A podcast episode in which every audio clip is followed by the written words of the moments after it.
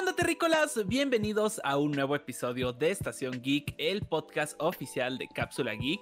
Y estamos una vez más aquí para reunirnos y platicar un poco acerca de todo lo que está pasando en el mundo geek.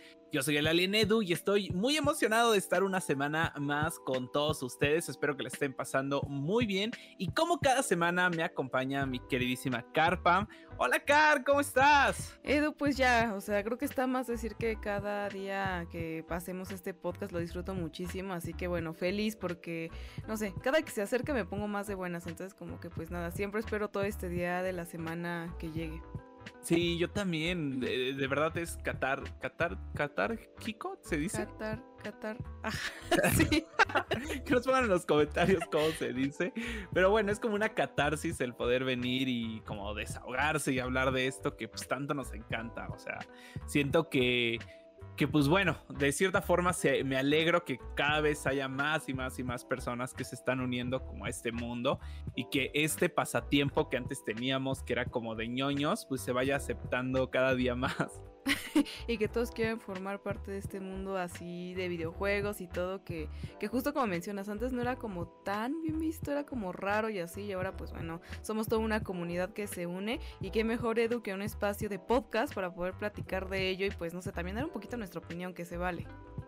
Claro que sí, pues también agradecerle a todos los terrícolas que, bueno, a los que han estado desde día uno y también que cada vez se están sumando más a la nave y estamos viendo que cada vez nos andan acá escuchando más y comentando más en el podcast, pues igual que se sientan con la libertad, ¿no? De, de poder seguir la charla acá abajo en los comentarios y pues de también si nos quieren dar alguna recomendación, pues todos los comentarios eh, son bienvenidos.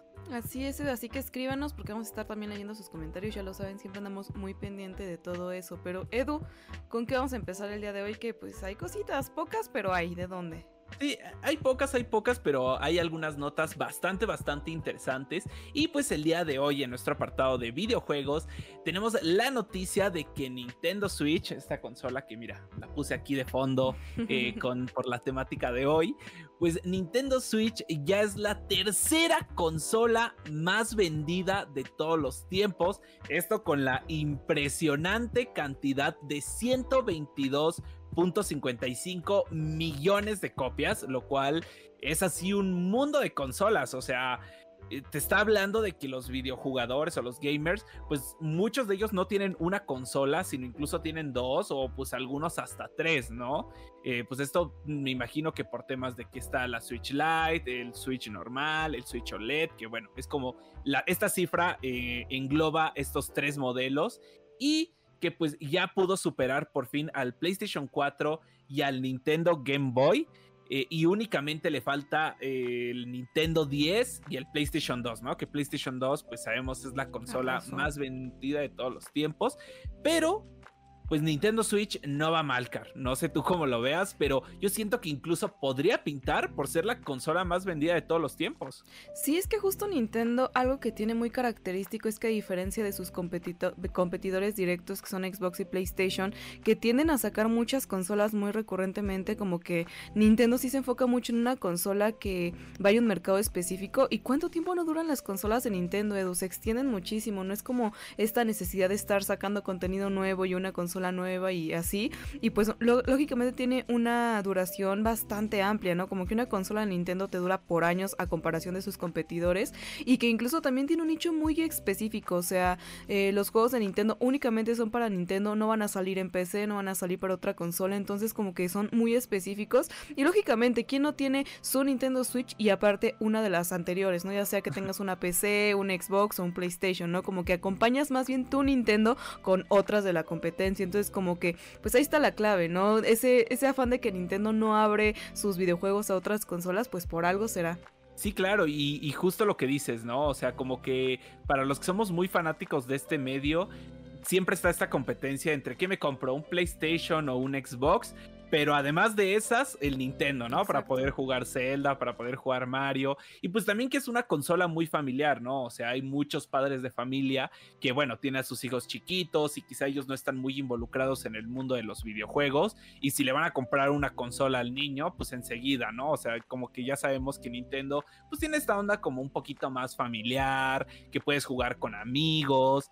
Y pues no solo eso, sino que también el Nintendo Switch específicamente hablando, pues yo creo que sí vino a revolucionar un poquito, eh, pues como que la forma en la que vemos una consola, porque era este híbrido entre una consola casera y una consola que también es portátil, ¿no? O sea, que yo creo que era el, ni eh, el sueño, perdón, de cualquiera de nosotros cuando éramos niños, que, que pues obviamente tenías tus juegos que podías jugar en la TV y decías, yo me acuerdo que, en la revista Club Nintendo pasaban como uno que era como un Game Boy, pero que lo abrías y le podías meter según un disco de GameCube, que obviamente era como una, eh, pues no sé, ahí un render que habían hecho y que realmente pues no existía, pero yo decía, no manches, o sea, imagínate jugar un juego de consolas, pero aquí no, o sea, de forma portátil.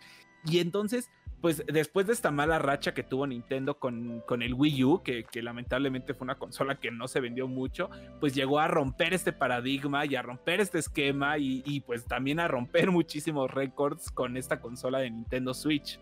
Sí, no, y es que justo como lo mencionas, o sea, Nintendo ya tenía su consola portátil que era el, el, 2DS, el 3DS, pero aparte tenía como sus otras consolas, ¿no? Estaba el Wii también ahí, incluso PlayStation también tenía su versión eh, portátil y Xbox, pues bueno, Xbox ha tenido la PC, el PC Gaming, ¿no? Entonces como que no le puso mucha atención, pero justamente justo ahí tenías que hacer como ya esa, esa doble inversión, ¿no? Tener tu consola estática en casa y además si querías la portabilidad tenías que comprar un una mini consola aparte, ¿no? Como que eran dos cuestiones totalmente diferentes. Y esta facilidad que dio Nintendo con la Nintendo Switch para de, ¿quieres jugar en tu casa? Llegas, lo montas y automáticamente a tu pantalla. Pero ¿qué crees que ya te tienes que ir a la fiesta? Lo tomas y te lo llevas. Pero ¿qué crees? Si la fiesta está muy buena y todos quieren jugar, pues tiene una patita para que lo pongas y juegues con tus amigos, ¿no? Como que también quinto incluso esta misma necesidad de tener un televisor en casa, ¿no? Como que puedes jugar con tus amigos directamente en la Nintendo Switch, entonces como que rompió paradigma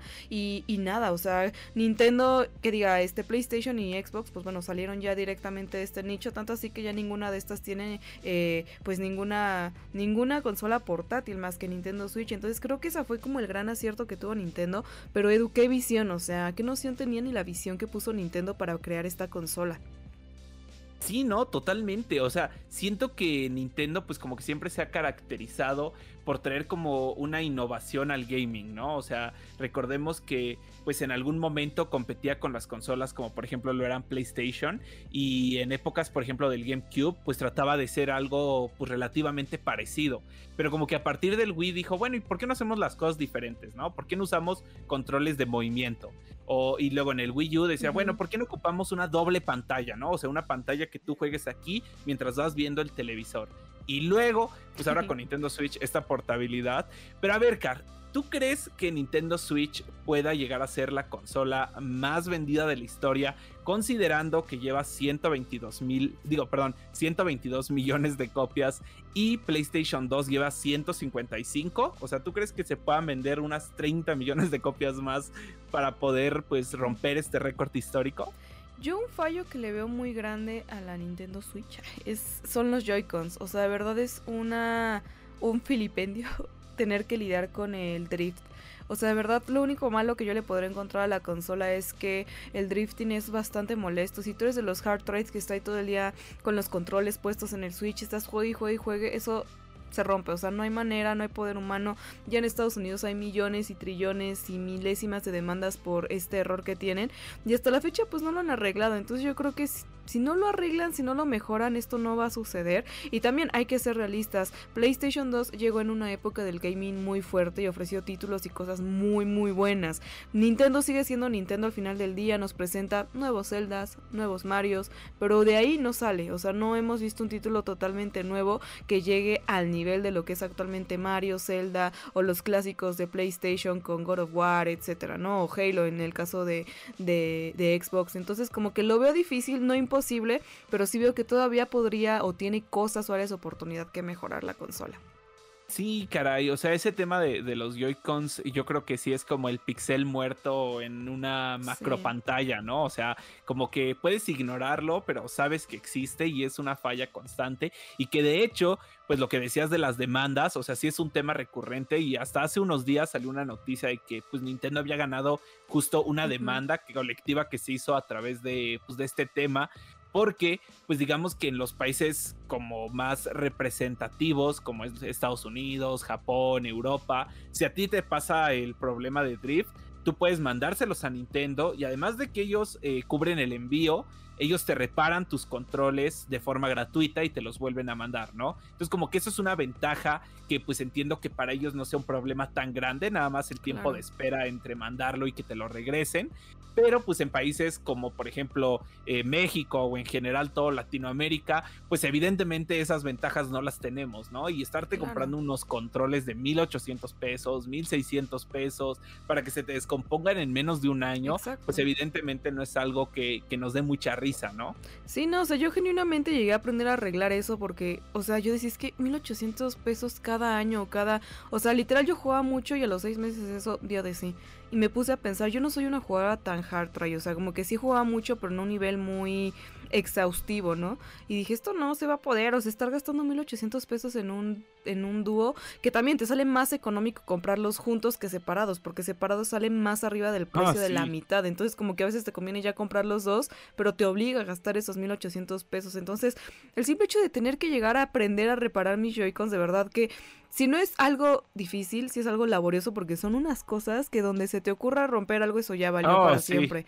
Entonces, como que también me da pereza tenerlo que estar abriendo, ¿no? O sea, siendo realistas, no quiero estar cada seis meses teniendo que abrir mis Joy-Cons para ver qué tienen ahora, ¿no? Entonces, eso para mí es un punto negativo que tienen y que hasta la fecha tengo entendido que no lo han reparado. Sí han mejorado ciertas cosas, pero sigue igual. O sea, al ser como circuitos tan pequeñitos, eso da de sí. Y lo que yo les puedo decir a partir de la experiencia de haber reparado mis propios Joy-Cons es que el joystick directamente es como un hay un mental tan delgadito que después de estarle pichurrando todo el tiempo eso se sume y adiós. O sea, son circuitos muy sensibles, muy pequeños que entiendo que en parte es por pues la portabilidad que tiene, el tamaño y todo esto, la comunidad, pero pues creo que lo deben haber considerado en el diseño desde un inicio 100%. Sí, fíjate que yo lo que siempre les recomiendo a mis amigos cuando me entero que van a comprar un Nintendo Switch, yo siempre les digo, mira, métele un poquito de inversión. Yo sé que pues ya de por sí comprarte la consola y algún juego es algo muy caro, pero pues ahorra un poquito más y siempre recomiendo comprarte el Pro, el Nintendo Switch Pro. Digo, perdón, el, este, ¿cómo se llama? Bueno, el control Pro de ah, Nintendo Switch. Porque pues de esa forma como que eh, pues no, no te friegas tan rápido tus Joy-Cons. Y de la misma forma, si eres una persona que juega muchísimo en portátil, hay unos controles que son de Ori, me parece, de la marca Ori, que son licenciados por Nintendo, tienen la licencia y que son como joysticks más, más de uso rudo, ¿no? Entonces, no suelen estar muy caros en Amazon y en Mercado Libre, entonces, esos son los que yo utilizo y hasta el día de hoy no he tenido problema de drift. Yo sé, comprarte la consola ya es caro, comprarte todavía juegos es caro, entonces como que estarte invirtiendo en tener que comprar tres pares de, controles diferentes para que no se te descompongan, pues no es algo que debería de pasar. Pero pues bueno, esa es mi recomendación siempre. sí. no, y es que por ejemplo yo jugaba con el de Smash, pero oye, qué comodidad estar en tu cama acostado con tu consola. Así es por lo que uno lo compra, para estar cómodo jugando y qué necesidad de estar a fuerza en la televisión o estar justamente estar intercalando para que no se vayan a, a romper los controles, ¿no? Como que no, o sea, uno quiere estar cómodo y pues por eso compra el Nintendo Switch para poderlo tener en la comodidad que sea. Entonces, pues sí, yo creo que no es mala consola, o sea, creo que es un gran acierto, una gran como avance tecnológico para el gaming. Sin embargo, creo que para competirle al PlayStation 2 faltan muchas cosas que mejorar y pues bueno, también eran otros tiempos, no voy a sonar a tía, pero sí, o sea, eran otros tiempos del gaming también. Sí, no, y además lo triste de ese drift es que por ejemplo, tú dirás, bueno, es que juegas juegos muy rudos o muy pesados como Smash, pero yo justo cuando compré mis nuevos Joy-Cons dije, mira, estos los voy a dejar exclusivamente para jugar Animal Crossing en la cama, que Animal Crossing no es un juego rudo, no es un juego que necesite mucha destreza, es un juego pues donde digamos que mueves el Joy-Con de una forma tranquila y hasta con ese título te lo juro que empecé a tener problema de drift. O sea, ya a veces es una es algo bastante ridículo. Yo lo rompí con el de Mario Paper, sí, sí, sí, ajá, con el de Paper, ahí fue donde acabé. Que además también es un juego tranquilo, o sea. Sí, pues es que también estoy girando por atacar a los jefes, como que, ay, yo sé, yo sé que en qué momento justo el drifting apareció en mi vida y no estoy de acuerdo, pero, pero pues justamente yo ese tipo de juegos me voy con el de Smash todo el mundo conocemos, o sea, más bien tenemos el recuerdo de cuando apareció el problema, porque es como un momento de terror, ¿no? O sea, en el momento en el que empiezas a ver que el muñeco se mueve solo, oh, dices, chin, ya voy a tener que pagar otros 1500 para tener un nuevo control. no, terrible. Escríbanos en los comentarios ustedes si recuerdan el momento en el que llegó el drift a su vida, porque creo que es muy interesante, ¿no? Saber si recuerdan qué juego les causó ese drifting o en qué momento ya el control dio de sí. No, y estoy seguro que muchos van a decir que en Smash, pero no, sí, estoy de acuerdo, que nos dejen ahí en los comentarios, porque pues eso sí, estoy seguro que si tienes Nintendo Switch y usas tus Joy-Cons, en algún punto has tenido drift, o sea, no, yo creo que sí es un problema bastante recurrente, Carl. Y pues nos vamos a nuestro apartado de series y películas, que pues en realidad como que ahí va un poquito relacionado eh, pues, también con el mundo de los videojuegos. Y es que fíjate, Car, que se ha hablado mucho sobre la película de Detective Pikachu, que pues recordemos que, que vino como a cambiar un poquito... Eh, pues no sé, la idea que se tenía de las películas de videojuegos, que antes eran como todas muy malas, y Detective Pikachu creo que fue de los primeros acercamientos a poder ver en la pantalla grande franquicias de videojuegos y que lo habían hecho bien, ¿no? Pero pues se hablaba como de una secuela y desde el momento en el que fue un éxito, pues se hablaba de que ya iba a haber una secuela, que estaba confirmada, que, que pues no sabíamos si, si Ryan Reynolds iba a seguir dándole la voz a Pikachu o qué onda. Pero, pues al mismo tiempo quedaba como esta incertidumbre de, pues no saber qué, qué, estaba pasando, ¿no? O sea, con la película. Si es, o sea, por ejemplo, Sonic, la película, tuvo su primera película en 2018, creo o 2019 y simplemente unos años después, dos años después, pues ya teníamos la secuela, ¿no? Entonces era raro que con Detective Pikachu no haya pasado algo así. Y bueno, la actualización que tuvimos era decir que en efecto, que se sigue trabajando, pero pues lo preocupante es que todavía como que no está... Eh, ni siquiera en un tema de producción, o sea, todavía está en la preproducción, está siendo escrita los guiones y yo no entiendo por qué se está tardando tanto, pero pues yo creo que es, sí es una de las secuelas que todos estamos en espera, no sé tú cómo lo ves, Car. Híjoles, es que yo tengo una relación, o sea, no diría amor-odio con Detective Pikachu, pero no, o sea, o sea, yo no llegué a ese hype, o sea, sí me gustó y sí está pues cotorra y lo que quieras, pero tampoco ya no me odian en los comentarios, pero tampoco la sentí así como la película de Pikachu. O sea, y miren que yo soy fan Pikachu, o sea, vean, o sea, sí soy fan Pikachu, lo confirmo, pero. Ah, no, sí, pero Edu. Súper, súper, súper fanática. No sé, o sea, es que ya suficiente tenía con Pokémon, o sea, está buena, está cotorra, está dominguera y sí me gustó. O sea, cuando una película me gusta la veo más de una vez, pero la vi una vez y ya, o sea, como que tampoco esperaría una secuela, así que de mi parte solo estoy como, ah, pues qué bien, si sale ya estaré ahí, pero si no, pues también, o sea, como que no la creía necesaria. Sin embargo, como dices, es uno de los aciertos que ha tenido bien en videojuegos, pero también creo que porque ya venía del anime, ¿no? Como que venía arrastrando, ya no solo venía de un videojuego, sino que tenía todo un contexto histórico en el manga y el anime. Entonces, como que Pokémon por sí solo y Pikachu, el icónico Pokémon, pues ya, o sea, como que por sí solo se vendían tal cual. Es que yo siento que la película, a ver, también me van a odiar a mí, pues en realidad sí estuvo como X, o sea, era más el hecho de ver a los Pokémon en pantalla y como realistas lo que nos emocionaba, pero como que si imagínate que le quitan el hecho de que son Pokémones y le quitan el hecho de que son Pikachu y Charizard y los Pokémones que ya conocemos y fueran simplemente como criaturas mágicas sin usar la franquicia de Pokémon, ahí la, película no hubiera funcionado, o sea, hubiera sido una película que hubiera pasado pues sin pena ni gracia. Sí, no, y justo como que también esto de que traen como de todo solo realista, por ejemplo la de Chipping Dale, que no está mala, pero pero, o sea, como que, pues no sé, o sea, como que justo a mí se me hace un poco raro, como que sí me causa conflicto mental en ver dibujos animados en formato realista, pero al mismo tiempo no es realista porque siguen teniendo las características de caricaturescas, o sea, como que, no sé, muy extraño. Entonces, no sé, o sea, como que ver a Pikachu así como Spongy cuando en el anime no está Spongy, entonces es como que, o sea, no sé, pues, o sea, está bueno, es todo minguer, entonces si sale la secuela, que bueno, se verá, y si no, pues ni modo. O sea, sí, no, ahí, quedó. Sí, pues sí. para mí, para mí. Y además, ya como, como creo que pues la idea de haber hecho una película de Detective Pikachu, pues fue más como, como que no sabían si iba a pegar una película de Pokémon como tal, con la historia, no sé, de Ash o de Red. Entonces, como que dijeron, bueno, ya tenemos la franquicia y la historia hecha de Detective Pikachu por los videojuegos, pues vamos haciendo como el intento, por lo menos por ahí. Y si tiene éxito, empezamos a meterle ganas y empezamos a meterle presupuesto para ahora sí hacer la de, pues la de la historia de Ash o la historia de Red. Y pues yo creo que si le va bien a esta secuela, pues es un hecho que vamos a ver esta película tarde o temprano. Sí, pues hay que esperar, o sea, yo creo que otra vez, insisto, en los comentarios denos su opinión, porque también es importante, ¿no? Que nos cuenten si sí les gustó. Y de esto también va a depender, ¿no? No sé por qué están tardando mucho, si ya tienen una decisión, pues los presupuestos deben estar, pero si se están como preguntando si la audiencia lo requiere, pues es su momento de decirlo en los comentarios y tal vez, tal vez si nos unimos, se logre, pero no sé, o sea, en mi perspectiva, si no se logra, pues ya ni modo, qué triste no, volver a ver a Pikachu. y además, si crees que una película pues, de Pokémon puede llegar a ser ridículo, Car. Déjame contarte que también tenemos actualización, ahí te va, de la película de Tetris, o sea...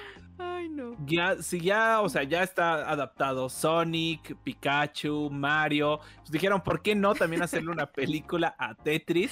A ver, cabe mencionar que como no hemos tenido en realidad mucho acercamiento, pues no quiero, o sea, quiero pensar que no va a tratar como de Tetris en sí el juego o, una realidad dentro del juego, sino seguramente pues va a tratar como del desarrollo del mismo o de algún torneo que existió, pero pues es una película que, que su temática principal es sobre Tetris y va a ser una película exclusiva de Apple TV Plus que ellos mismos a través de su Twitter pues han confirmado que eh, pues esta película se va a estrenar durante el marco del eh, South for Southwest 2023, que es como un, eh, pues digamos que una festividad que, que esta aplicación tiene y que pues vamos a poderlo estar disfrutando como entre los días 10 y 19 de marzo. O sea, que ya es algo que está a nada acá. Entonces, si tú no tienes Apple TV Plus, este es el pretexto.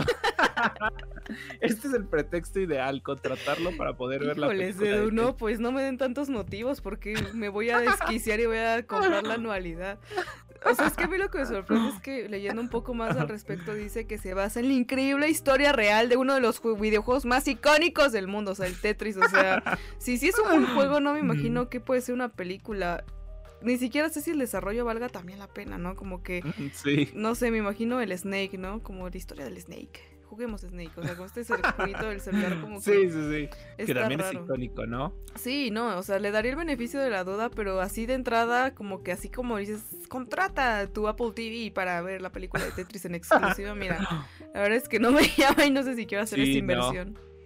Pues creo que, creo que Apple, no sé si lo ha hecho bien con sus series exclusivas. Creo que la única que me llama la atención es la de Ted Lasso, una que habla como de fútbol y que ganó muchos premios y que todas las personas que la han visto me la han recomendado, ¿no? Pero pues creo que fuera de eso ha pasado como muy desapercibido, ¿no? Y digo, no, no, no lo culpo porque pues al final creo que cada plataforma de streaming se ha esforzado como en hacer estas grandes series o películas que, que pues nos tienen como en el radar y pues Apple TV mira, ya tiene Ted Lazo y ahora tendrá Tetris y no creo que sea suficiente, sinceramente. Sí, siento que es un hobby, ¿no? O sea, realmente seamos sinceros, la gran manzana que necesita para vender, o sea, creo que es el simple hecho de ya con los productos que venden en cuanto a tecnología, celulares, computadoras, AirPods, etc, etc, etc, creo que por sí la, sí la marca sola subsiste, creo que esto nada más es un hobby como para no dejar, como que pues todo el mundo está haciendo streaming, pues nosotros también, pues porque, ¿por qué no? Pero más allá ya como que realmente le estén echando cabeza al contenido y digan, ah, esto realmente lo van a disfrutar los espectadores. No, creo que nada más se subieron al tren del hype y ahí siguen. O sea, como que, eh, pues para no pasar de moda y estar también en boca de todos en este aspecto, pues vamos a darle a ver qué sale.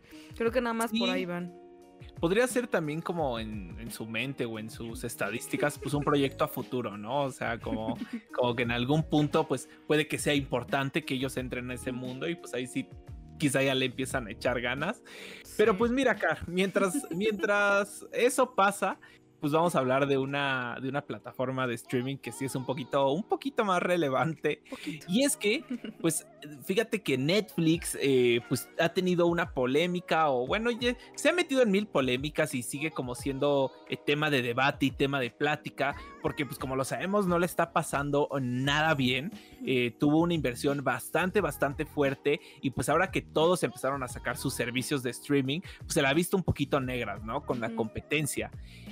Pues ahora sí que en este pánico que ha tenido la plataforma por, por existir y por seguir siendo rentable, sobre todo económicamente hablando, pues ha tenido la idea de que, pues si hay tantas cuentas, me parece que 200 millones de cuentas, o más bien de perfiles o usuarios, que están en una cuenta compartida, es decir, que no están en la casa del propietario de la cuenta, pues es muy buena idea como quitarle este beneficio, quitarle esta eh, oportunidad de poder compartir la cuenta y restringir que las personas puedan ingresar a una cuenta cuando es exclusivamente dentro del Wi-Fi en el que se contrató, ¿no? Obviamente, pues tiene sus eh, un algoritmo o una inteligencia que puede detectar si, por ejemplo, estás de viaje y por cierto, cierta cantidad de días, sin embargo, eso de estarse conectando todos los días en diferentes casas, pues va a parar, ¿no? O sea, así se pronunció Netflix al respecto, pero pues obviamente nada tontos, quisieron tomar sus precauciones y empezar a implementarlo de una forma lenta en algunos países, pues para ver cómo reaccionaban estos países, ¿no? Ahora, Car, lo que aquí entró como en pánico fue que de repente nos enteramos que dentro de la página web de de Netflix, la de, Netflix México específicamente, pues ya estaba como la información de que a partir de, me parece que, me parece que a partir del martes pasado ya no íbamos a poder hacer eh, pues lo de prestarnos contraseña, ¿no? Entonces obviamente ya salieron todos los medios y la gente a pronunciarse al respecto y pues Netflix eh, sospechosamente borró todo rastro de, esa información. ya si te metes a su página ya no existe. Y salió el vocero oficial de Netflix en México a decir que pues casualmente había sido un error. O sea que esto no, o sea que pusieron toda esa información en, español y en México pues por accidente, ¿no? Que pero que pues por ahorita solo iba a entrar en vigor en Costa Rica, Chile y Perú. En esos tres países como una prueba a ver cómo reaccionaba el mercado, pero que por ahora no había eh, pues, caso de, preocuparse en México. Por ahorita, ¿no? Sin embargo, pues sí se da el énfasis de que puede llegar en algún futuro.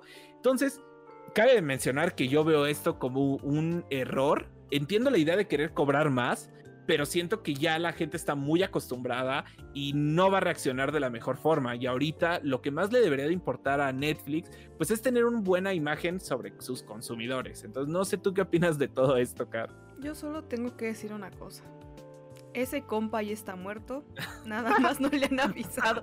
Es que, o sea, de verdad siento que Netflix solo está dando patadas de ahogado una y otra vez, como que busca, o sea, busca dónde engancharse, qué hacer como para no perder a la audiencia, para pues ofrecernos planes más atractivos, le suben el precio, mueven, hacen y deshacen.